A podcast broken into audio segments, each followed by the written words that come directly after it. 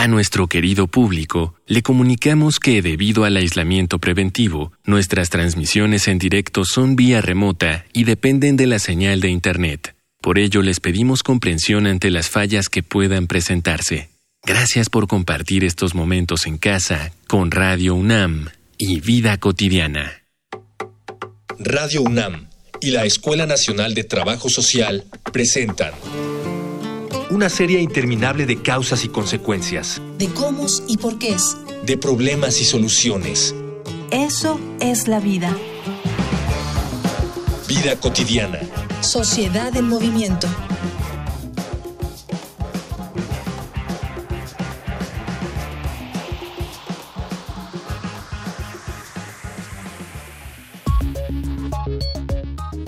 Aunque son justificadas y necesarias las críticas y demandas de los trabajadores de la salud pública para hacerle frente a la actual emergencia sanitaria, la realidad es que la mayor parte del mundo no se encontraba preparada para enfrentarse a una nueva enfermedad con un rango de contagio tan amplio como el SARS-CoV-19.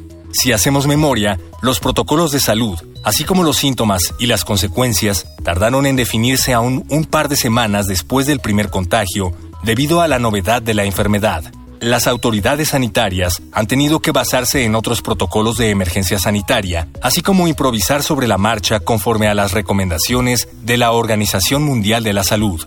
De este tipo de emergencias, podemos deducir la importancia de la existencia de una red de investigación interdisciplinaria sobre emergencias sociales comunitarias. Para entender mejor esta iniciativa, en esta emisión de Vida Cotidiana, Sociedad en Movimiento, hablaremos del tema con la maestra Leticia Cano Soriano, coordinadora de la RIESOC y profesora de la Escuela Nacional de Trabajo Social. Dialogar para actuar, actuar para resolver.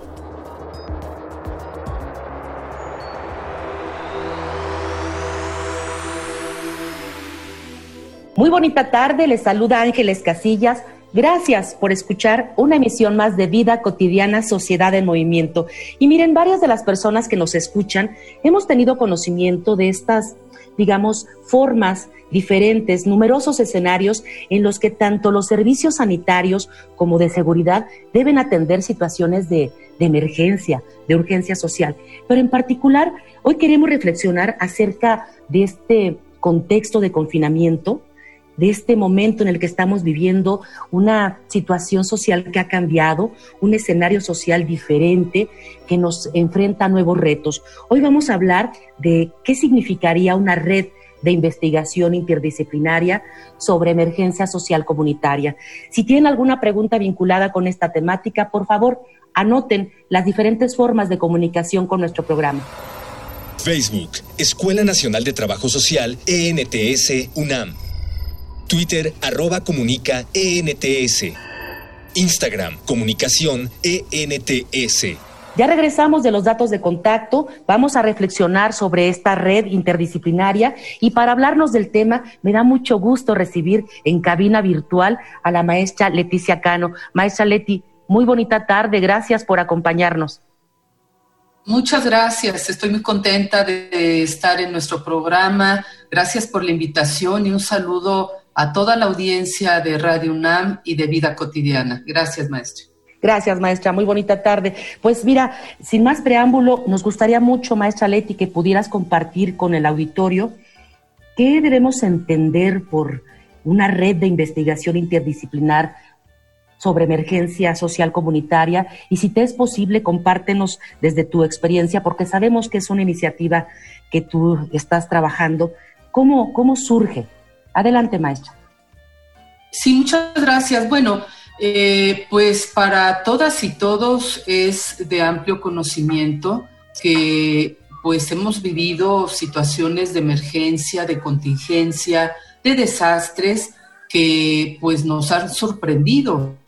Eh, puedo citar, por ejemplo, los sismos que nos ha tocado vivir y las repercusiones que estos eh, fenómenos tienen en todas las comunidades. Eh, podemos citar los propios incendios, las inundaciones, pero todo ello, en mi opinión, eh, y además en la opinión de un grupo de trabajo, eh, quisiera mencionar, si me lo permiten, al doctor Pedro Isnardo de la Cruz, él es coordinador de investigación en la escuela y junto con una servidora vamos a echar a andar esta red. Entonces, ¿por qué es tan importante? Porque indudablemente estos fenómenos, estas emergencias que son imprevistas, que son inesperadas, pues tienen todo el tiempo un impacto social muy importante en la vida de nuestras comunidades. Y ello, eh, pues desde eh, nuestra Escuela Nacional de Trabajo Social, desde nuestra Universidad Nacional, nos implica, en nuestra opinión, pues estudiar mucho, ¿verdad? Investigar para ver qué estrategias, qué medidas se deben de adoptar ante estas circunstancias. Gracias, maestra. Sí. Queremos, este, bueno, yo en particular hay una pregunta que tenemos aquí.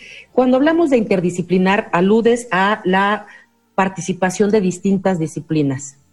Claro, sí, me parece eh, una pregunta muy importante, maestra Ángeles, porque si bien trabajo social tiene una labor relevante, histórica, en lo que hemos llamado siempre eh, la comunidad, el desarrollo comunitario, eh, es decir, en esos núcleos sociales donde se integran las personas, los individuos, las mujeres, los hombres, las comunidades que integran un territorio, también es importante eh, tener este trabajo, llevarlo a cabo con otras disciplinas, con otras ciencias. Por eso está, ¿qué significa interdisciplinario? Significa que vamos a participar, vamos a invitar a otras y a otros profesionales de las ciencias sociales, pero no solamente, porque aquí, por ejemplo, eh, la geografía, la geología, la ingeniería tiene mucho que aportar, por ejemplo, ¿no? Entonces, sí tiene que ser una visión integral, la suma especializada de varias profesiones para tener un mejor estudio, para tener mejores diagnósticos y mejores propuestas a nuestras comunidades. Sí, maestra, solamente de esa manera se lograría, como tú lo señalas, verdaderamente indagar, estudiar las necesidades específicas de estas comunidades. Desde esta experiencia, maestra, en que tú vislumbras la red, ¿cuáles serían de alguna manera los principales digamos, eh, problemáticas o impacto social que generan estas situaciones imprevistas en las comunidades? Claro. Bueno, primero decir que esta red que en próximos meses se integrará, porque ahorita pues las condiciones de la emergencia sanitaria, de la pandemia COVID-19, eh, pues nos impide, ¿verdad? Eh, llevar a cabo eh, actividades en lo que llamamos la vida cotidiana. Pero quisiera mencionar antes que esta red va a trabajar en cuatro vertientes. rápidamente lo comento, desde la vertiente de perspectiva de género, política social, inclusión social y derechos humanos. Y en ese sentido, bueno, pues estaremos justamente convocando en próximas fechas para incorporar a, expertas, a expertos, pero también a organizaciones de la sociedad civil. Qué bien que lo señalas esta última parte, maestra, en cuanto a organizaciones de la sociedad civil, porque también es una pregunta que tenemos aquí de nuestro, de nuestro público. ¿Cómo visualizan la participación de los miembros de la comunidad, estas personas que, que piensan integrar la red? No, bueno, va a ser fundamental, inclusive la red, que finalmente, ¿qué sería una red? Para entenderlo, pues es como un tejido, ¿verdad? Es como tejer muy fino, tejer eh, sumando con otras personas, con las y los otros. Y aquí la participación de integrantes inclusive de organizaciones de la sociedad civil, pero también de algunas comunidades, va a ser muy importante. Es decir, queremos una red interactiva, participativa, dinámica y que genere procesos sí desde la investigación, pero también desde la participación activa de la comunidad. Indiscutible la, importancia que las personas participen. Maestra Leti, te voy a invitar a ti y al auditorio a un material que nos prepara producción vinculado con, con datos de esta, de esta participación, de estas iniciativas. Vamos a una infografía social. Infografía social. La red interdisciplinar de emergencias sociales durante la pandemia se compone de numerosos escenarios en los que los servicios sanitarios y de seguridad pública en una sociedad se hacen cargo de situaciones de urgencia y emergencia. A estas problemáticas se les da una respuesta inmediata por parte de profesionales, los cuales han manifestado, junto a personas afectadas por dichas situaciones, la necesidad de atender también los aspectos psicológicos y sociales de cualquiera que haya experimentado una situación de urgencia emergencia. Es importante tener presente que las urgencias emergencias sociales engloban una amplia diversidad de situaciones y que pueden afectar tanto a una persona y su entorno más inmediato como a una sociedad. Se consideran situaciones traumáticas a los acontecimientos vitales estresantes, inesperados y generalmente de aparición súbita en los que las personas se enfrentan a pérdidas de salud o autonomía, incluso de la vida. Las personas afectadas se encuentran en una situación de desprotección grave.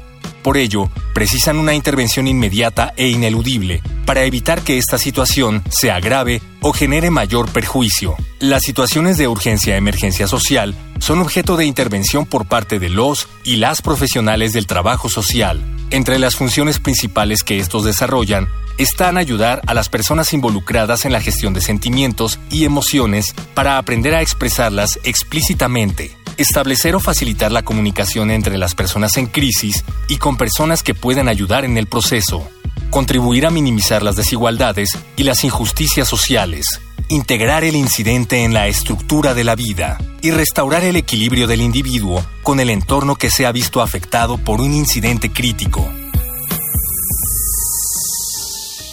Regresamos de la infografía social. Estamos platicando con la maestra Leti Cano acerca de esta iniciativa para conformar una red de investigación interdisciplinaria que atienda emergencias sociales comunitarias. Y antes de la infografía, platicaba la maestra acerca de las vertientes que están visualizadas en esta red, decía ella por ahí, política social, derechos humanos, inclusión, etcétera. Maestra, además de estas vertientes y tópicos, ¿Han pensado en algunas fases, momentos de esta red en su conformación?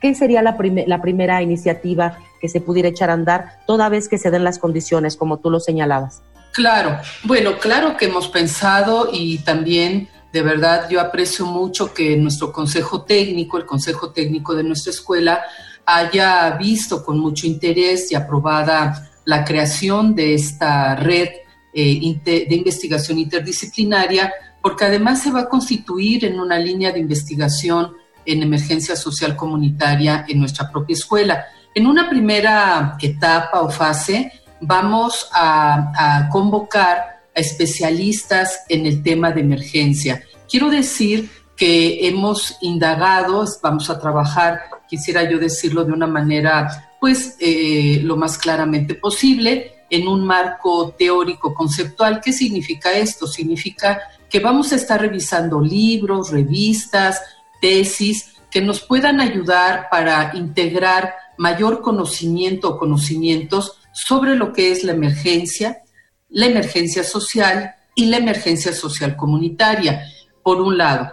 Por lo que, claro está, pues haremos, echaremos mano, como ahora lo estamos haciendo, por cierto, de las tecnologías de información y comunicación para poder invitar y contactarnos con especialistas tanto de nuestra propia Universidad Nacional como de la Red Nacional de, Instituciones de Educación Superior en Trabajo Social, AMIET, SACANITS, CONATS, es decir, tenemos aliadas y aliados que estoy segura aceptarán la invitación a ser parte de esta red y estamos pensando también en una primera etapa en hacer un trabajo como eh, digamos, más eh, de carácter nacional, por lo pronto, ¿no? Sin que esto excluya a, a, colegas que también de otros países podrán participar en algunas reflexiones.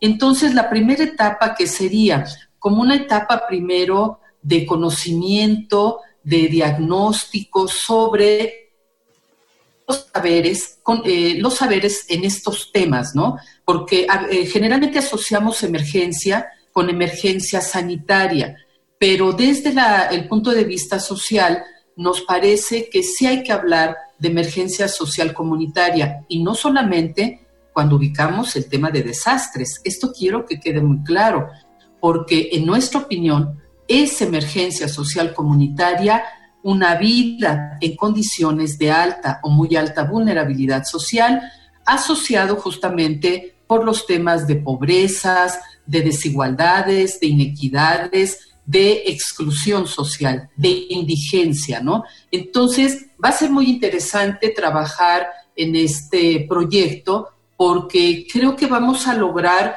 tener como otras visiones de lo que también significa e implica hablar de emergencia social. Pues un proyecto ambicioso, maestra, eh, amplio, y qué bueno que, que haya surgido desde la perspectiva de lo social, desde la perspectiva del trabajo social.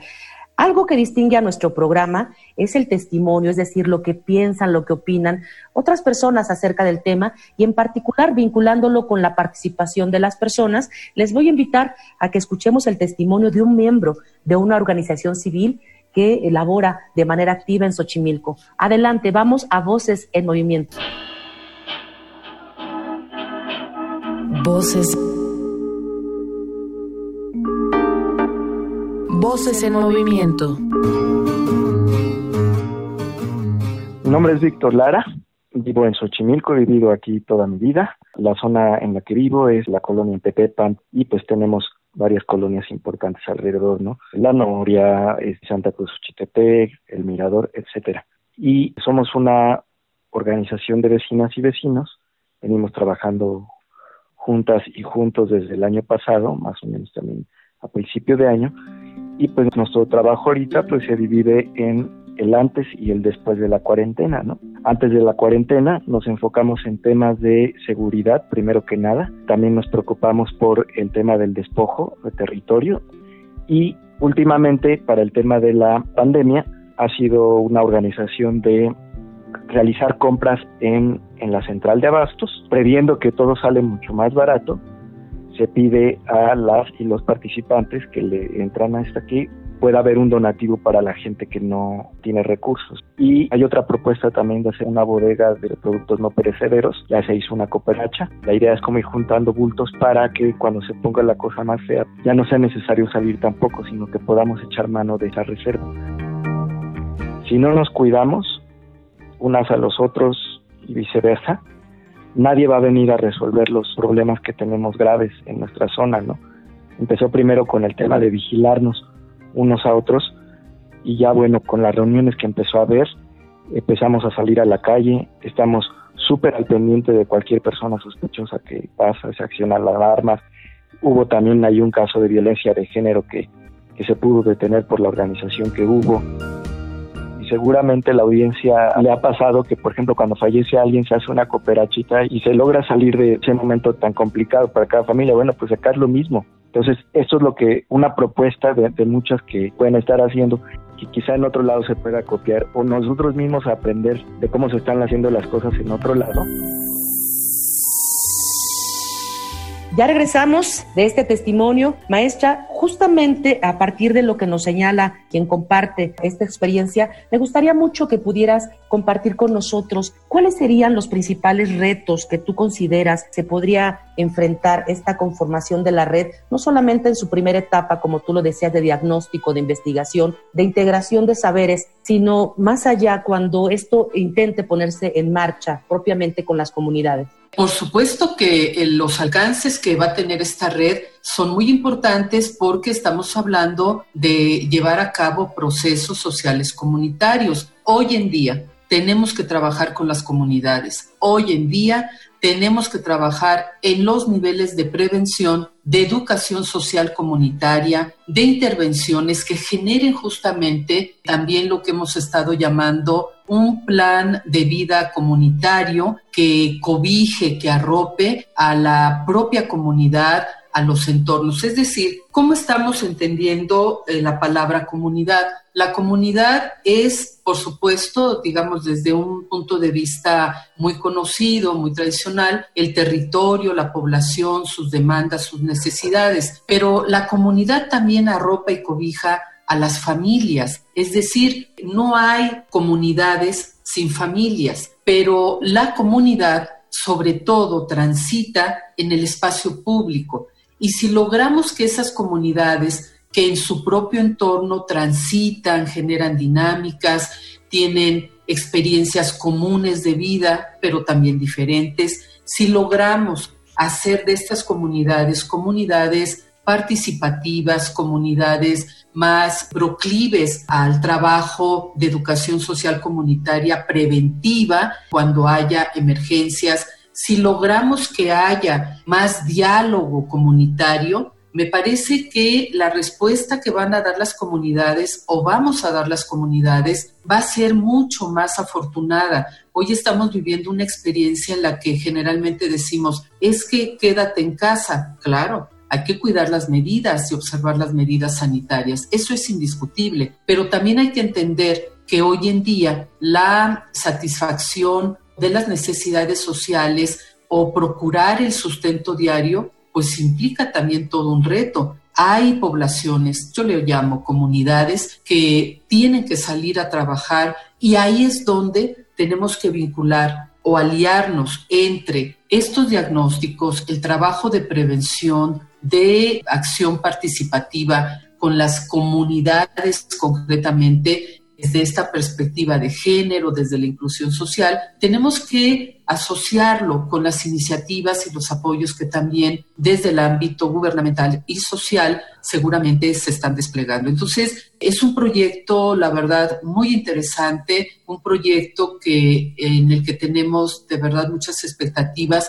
porque queremos contribuir sí desde la parte académica de investigación de diagnósticos, pero sobre todo a mediano plazo estar trabajando con algunas comunidades que puedan ser, por ejemplo, pues el basamento, la base del inicio y del arranque de un proyecto como este, sobre todo para generar un autocuidado comunitario, para prevenir violencias familiares, violencias hacia las mujeres y para lograr una protección social en coordinación, por supuesto, siempre con quienes toman decisiones en ámbitos gubernamentales. Maestra, este proyecto integral, porque así lo vislumbro, no solamente tiene que ver con investigación, hay cambios que tú identificas que justamente distinguen la intervención que Trabajo Social realiza en las comunidades. ¿Qué tipo de comunidad identificas cuando esta red pudiera ya, digamos, consolidarse? ¿Cómo piensas a las comunidades? Hay comunidades organizadas, pero tú hablabas de esta organización diferente.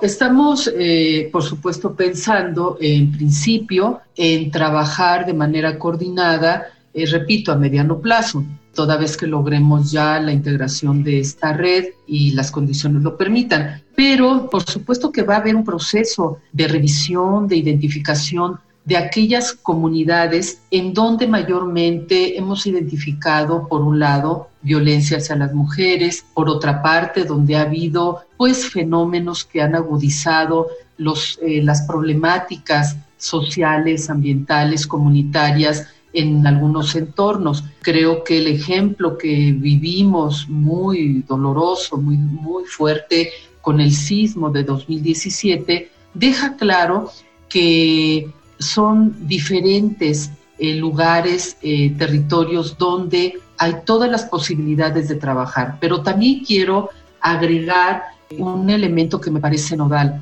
También estamos pensando de alguna manera que a través de la red y de otros proyectos que pudiéramos impulsar, nuestras y nuestros alumnos sean actores fundamentales de estos procesos. ¿A qué me refiero? A que abriremos una convocatoria para que en esas comunidades donde se han visto más lastimadas por fenómenos, por emergencias sociales que se han vivido, pudiéramos iniciar un trabajo justamente con actores, con integrantes de la propia comunidad, porque el sentido de pertenencia y la cercanía y trabajar en su propio espacio va a ser fundamental. Lo señalabas perfectamente, maestra, esta participación del alumnado, de personas que han egresado de nuestra disciplina. ¿Por qué un trabajador social? ¿Lo visualizas como el líder de estos proyectos, de estas iniciativas? En realidad, yo creo que hay muchas iniciativas que tenemos que conocer. Indudablemente, trabajo social y las y los profesionales de esta disciplina, pues hemos encabezado proyectos muy importantes de carácter inter y multidisciplinario y hay una capacidad extraordinaria de organización, de promoción, de coordinación y, por supuesto, de agrupar trabajo colaborativo, trabajo en equipo. Me parece que los trabajos que ahora vamos a realizar claro, hay, debe de haber una coordinación, pero finalmente la discusión, el debate, los análisis se tienen que dar en un escenario horizontal, respetando siempre también el tipo de intervenciones que cada profesión tenemos y desde la perspectiva en la que participamos en un proyecto. Qué bien que lo señalas de esa manera, maestra. Si esta acción solidaria se hace de una manera planificada, la gente puede tener una respuesta, pero esa respuesta no siempre es de la mejor manera, organizada. Me gustaría que a las personas que están decidiendo, digamos, o están en procesos de orientación vocacional, que están decidiendo la carrera que quieren estudiar, pudieras motivarles para que no solamente la opción de trabajo social, sino también de otras disciplinas sociales pudieran incorporarse a proyectos como este. Un mensaje para ellos. Yo diría que trabajo social y, bueno, pues invitarles a conocer profesiones de las ciencias sociales, particularmente como la nuestra, que de verdad es muy importante en el trabajo con las personas, con las familias, con las comunidades, con las instituciones, con las organizaciones sociales. Es una profesión bellísima porque nos permite estar y compartir con las demás personas y, bueno, sobre todo eh, tener estas relaciones humanas, estas relaciones sociocomunitarias que todos los días, en mi opinión, nos sensibilizan mucho de lo que hoy nuestra población necesita. Tenemos poblaciones y comunidades que han padecido muchas contingencias, tenemos también situaciones pues de angustia, de temor, de desesperanza pero también muchas fortalezas porque somos comunidades solidarias y bueno, en trabajo social lo podemos ver. Así es, maestra. Te agradecemos mucho de verdad el que hayas compartido con nosotros esta iniciativa. De alguna manera convergen a muchos actores sociales, especialistas, profesionales, disciplinas de lo social, pero también las personas que conforman las comunidades. Gracias, maestra, por este espacio. Muchas gracias, de verdad ha sido un placer. Muchas gracias, maestra, y un saludo nuevamente. Y bueno, me despido como siempre agradeciendo a quienes hacen posible este programa, nuestro productor Miguel Alvarado, en la información Carolina Cortés, Georgina Monroy, en comunicación social Araceli Borca y Mónica Escobar. Y bueno, pues a todas y todos quienes nos escuchan como siempre cada viernes, confío en que podamos coincidir en una emisión más. Soy Ángeles Casillas, les deseo un excelente fin de semana. Vida cotidiana es una coproducción entre Radio UNAM y la Escuela Nacional de Trabajo Social.